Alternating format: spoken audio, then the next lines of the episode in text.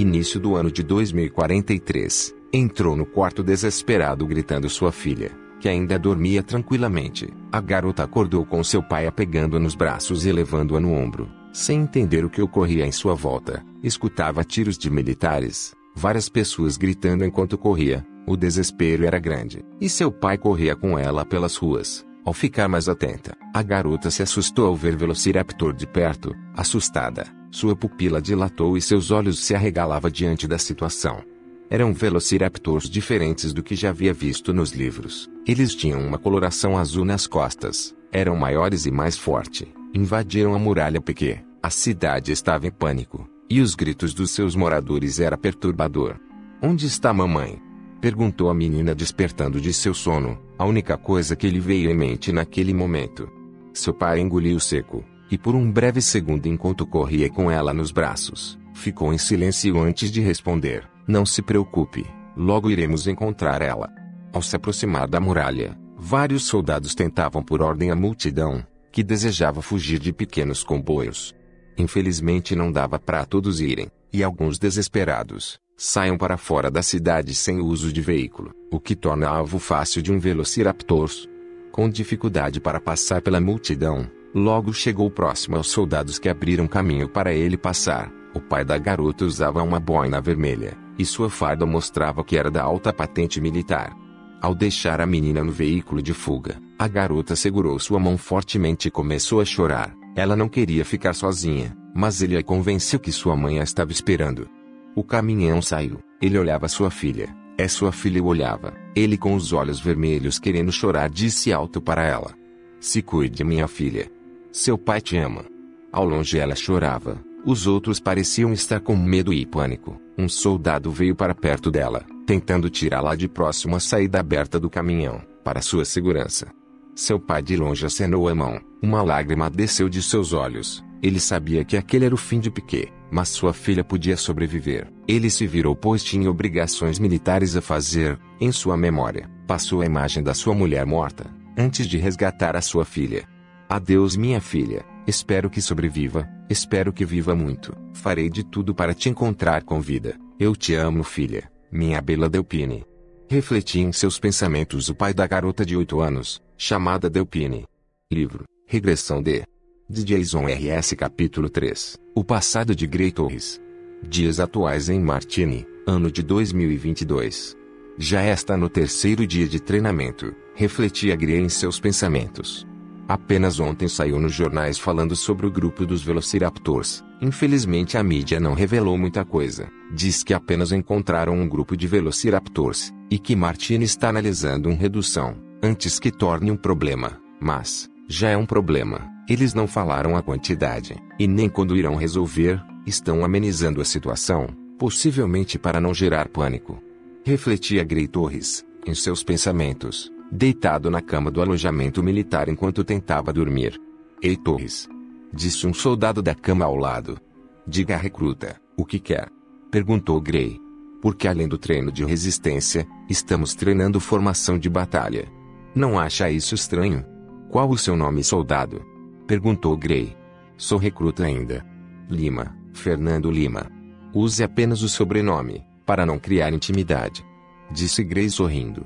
Você diz como se já tivesse servido no exército. Retrucou Lima. Sim, servi durante três anos. Respondeu Gray. Isto não está errado. Você não deveria estar neste pelotão de treinamento. Aqui só recruta soldados de segunda classe. Então isso explica seu destaque nos treinos? Questionou Lima. Estranho. Lá, estava lotado para eles te colocarem aqui? Perguntou outro recruta próximo chamado Souza. Não, Acho que me colocaram de propósito aqui. Respondeu Gray. Não entendo. Disse Lima meio pensativo. Vocês são recrutas, não vai adiantar explicar. Isso acontece porque ele pisou na bola. Você abandonou seu posto em serviço ou abandonou seu batalhão no meio de um combate. Disse outro próximo que não havia entrado na conversa.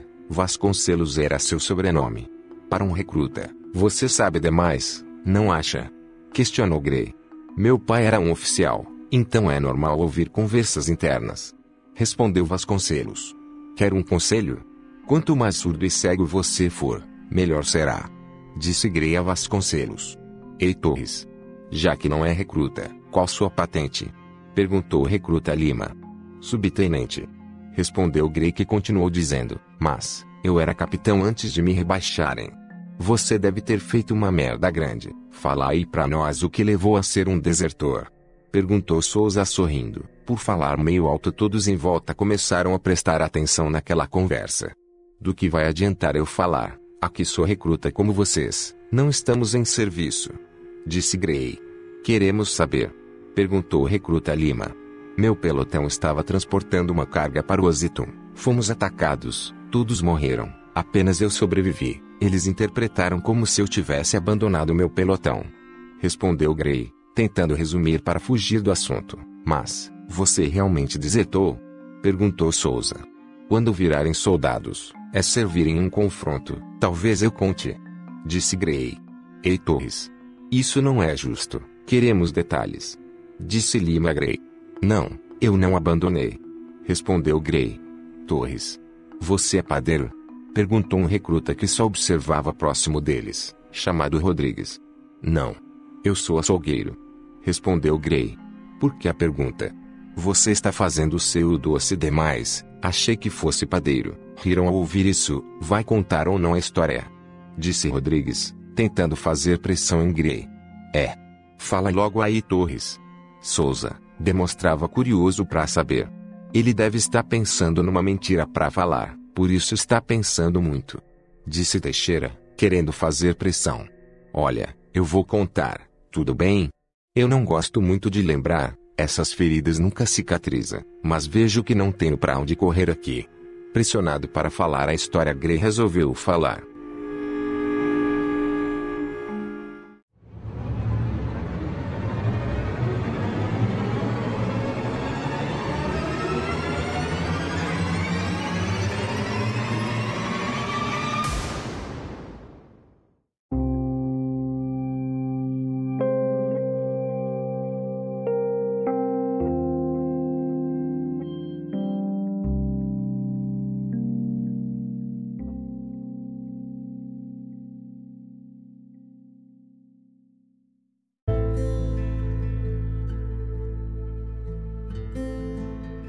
Olha, eu vou contar, tudo bem? Eu não gosto muito de lembrar, essas feridas nunca cicatrizam, mas vejo que não tenho para onde correr aqui. Pressionado para falar a história, Gray resolveu falar. Espero que não chova amanhã, só pelo fato de você parar de mistério. Falou Rodrigues, com bom humor. Gray deu um suspiro forte e começou a contar, enquanto aqueles próximos escutavam com atenção. Os outros que não havia conversado, ou estavam meio dormindo ali no quarto. Ficaram curiosos em saber também o passado do subtenente Torres. Eu era capitão da equipe de transporte para Muralha Lusitun. Não é comum isso ocorrer, mas faltava militares para o transporte de minério da Muralha Piquet para Ositum. Me enviaram junta com três caminhões de carga e dois carros de combate. Era para carregarmos os caminhões de matéria em Piquet e levar o Ositum. Eu não estava no comando da missão. Havia um major e um tenente-coronel na missão, nada ocorreu até a chegada em Ositum, onde descarregamos. Na volta recebemos ordens para passar em Rousse, no meio do caminho enquanto atravessávamos um pântano. Um bando de Antarctosaurus fugia de um pequeno grupo de espinossauro. Nosso comboio estava no meio do pântano, e os Antarctosaurus vinham em nossa direção desesperadamente. Tentamos dispersar o bando, mas não resolveu, já que os espinossauros vinham atacando pelas laterais do bando também. O tenente-coronel decidiu mudar a formação que seguíamos. Estávamos em fila para atravessar o pântano. Mudamos para a forma V, uma forma ofensiva de combate. Era para tentar dispersar o bando de Antarctosaurus que vinha. Atiramos com tudo, mas não resolveu. Acabamos sendo pisoteados. Eu não sei por quanto tempo dormi, mas era na parte da tarde quando isso ocorreu. Quando acordei já era noite, eu estava como motorista e minha perna ficou travada na lataria do carro que se amassou me prendendo. Eu pude ouvir alguns soldados ainda vivos, contorcendo-se de dor. Tinha dois que conseguia falar comigo. Muitos foram mortos e nossos carros destruídos. Tudo que podíamos fazer era guardar ajuda. Alguns suicidou. Era melhor assim do que virar comida de dinossauro. Fui informado que teve um ainda sem ferimentos que tentou achar um sinalizador mas acabou sendo atacado por um jacaré. Não conversamos muito, Para poupar energia vital, ouvimos barulho semelhante a um bando de compsognato. Os dois se desesperaram. Eles não tinham como usar arma alguma para tentar suicídio. Eu passei a noite inteira em silêncio ouvindo eles sendo devorados. Os gritos foram curtos, mas o desespero foi tão grande que, até hoje ouço a voz deles antes de dormir. Eu ouvi aquelas merdas de dinossauros, comendo meus companheiros. O som deles mastigando os soldados era horrível. Um barulho quase semelhante de alguém comendo algo crocante. Devia estar uma delícia. Eles corriam de um lado para o outro, e seus passos me atormentavam. Eu fiquei dois dias presos, ouvindo os bichos comendo meus parceiros de dia e de noite. Disputavam entre eles que ficaria com o pedaço melhor. Eles até me viram. Tentavam quebrar o vidro do carro, mas não conseguiram. Ficavam arranhando, arranhando e arranhando os vidros, com suas garras. Tinha uma arma perto de mim, uns 90 centímetros. Eu estava meio de cabeça para baixo, devido o carro blindado ter capotado. A minha mão não alcançava. Eu lembrava que minha esposa me esperava, grávida de quatro meses. Eu queria viver e voltar, mas, ao mesmo tempo eu olhava para aquela pistola, e tudo que eu queria era dar um tiro em minha cabeça. Desejava tirar a dor que eu sentia. Aqueles dinossauros me atormentavam. Eles sabiam que tinha carne viva ou morta ali dentro do carro. E Anya voltava. Eu estava com a perna presa. Para minha sorte, o azar, eu não estava sangrando. Se eu tivesse, já teria morrido naquele tempo. No terceiro dia começou a chover o forte, e os carniceiros saíram. Foi um alívio ver eles indo embora. Mas, com a chuva, a água do pântano subiu, logo eu morreria afogado. Eu não estava totalmente de cabeça para baixo, mas, com a chuva, o carro declinou ficando totalmente com as rodas para o céu. Caso não morresse afogado, morreria com um derrame cerebral. Pensei em forçar para deslocar meu joelho. Talvez assim eu me soltaria com ele deslocado, mas não resolveu. Já estava quase me afogando, quando por um milagre minha perna soltou. Talvez fosse algum óleo que escorreu ou até mesmo a água da chuva. Eu saí. A primeira coisa que peguei foi a pistola. Minha perna estava deslocada. Se eu não morresse afogado, ou pelos dinossauros próximos, algum peixe carnívoro ou jacaré me pegaria naquele pântano ao sair. Apertei oito vezes o gatilho. Em todas, a arma falhou em efetuar o disparo. Meu coração batia forte. Parecia que eu ia me infartar. Meu peito doía me faltando ar para respirar. A única coisa que passava em minha mente era a imagem da minha esposa grávida. Eu queria saber se era menino ou menina. Eu queria ver o rosto da criança quando nascesse. Eu queria estar presente. E foi por isso que saí do carro. Ao sair, voltei meu joelho para o lugar, subi em cima do carro e tentei ajeitar algo para dar apoio na perna. Em cima do carro, percebi que com a chuva ele estava se movendo lentamente. A água estava a um metro de altura. Criei coragem e fui andando na água com uma barra de ferro e uma faca tática na cintura, como se fosse resolver alguma coisa. Tive sorte por não encontrar algum carnívoro, por milagre consegui chegar à floresta.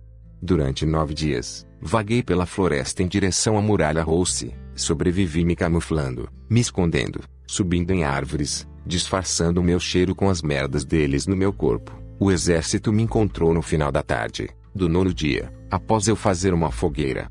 Por causa da chuva, Quase morri de pneumonia, além do joelho infeccionado. Após eu fazer o relatório, disseram que eu perdi a sanidade mental. Falaram que estava incapaz de continuar servindo. Pelo menos naquela época, diziam que não havia antactosaurus naquela região, e muito menos espinossauro. Disseram que o meu medo bagunçou minha memória. Julgaram que abandonei meu posto, só pelo fato que apenas eu me salvei, e o resto não. No fim percebi que eles fazem isto pois falta recursos em Martini. Eles não podem aposentar todos, muito menos pagar indenização a todos. Mas, pelo menos estou vivo. Tenho um saudável garoto com 7 anos de idade. Estive presente desde seu nascimento. Nota: Apenas quem serviu ao exército oficialmente em campo recebe a patente de soldado.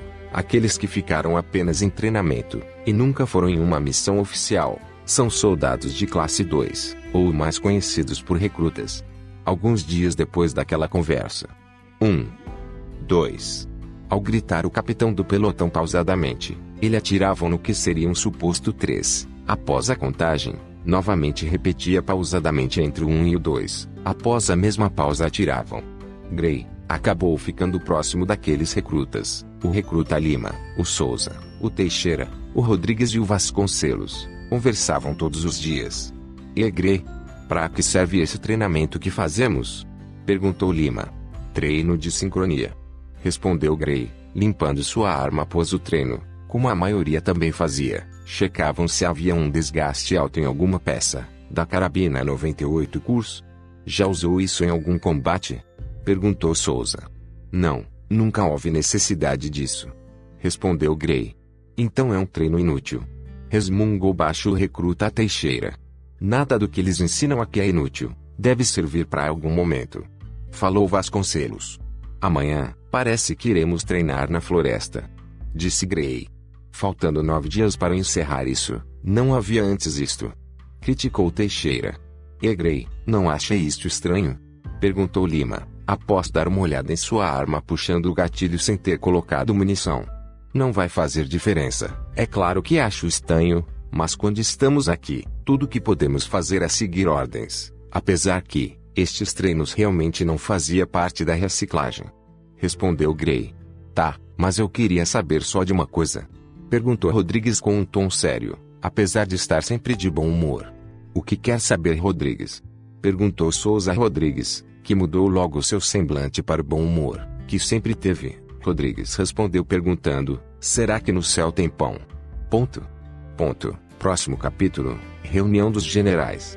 Lançamento semanal. Você pode adquirir o livro toda terça-feira na Play Store, iTunes, Kobo, Livro e outras plataformas virtuais. Ouça o audiolivro toda quinta, às 9 horas da noite, no Spotify, YouTube e Nanchor. Deixe seus comentários, sua opinião é muito importante. A Ação Comics agradece.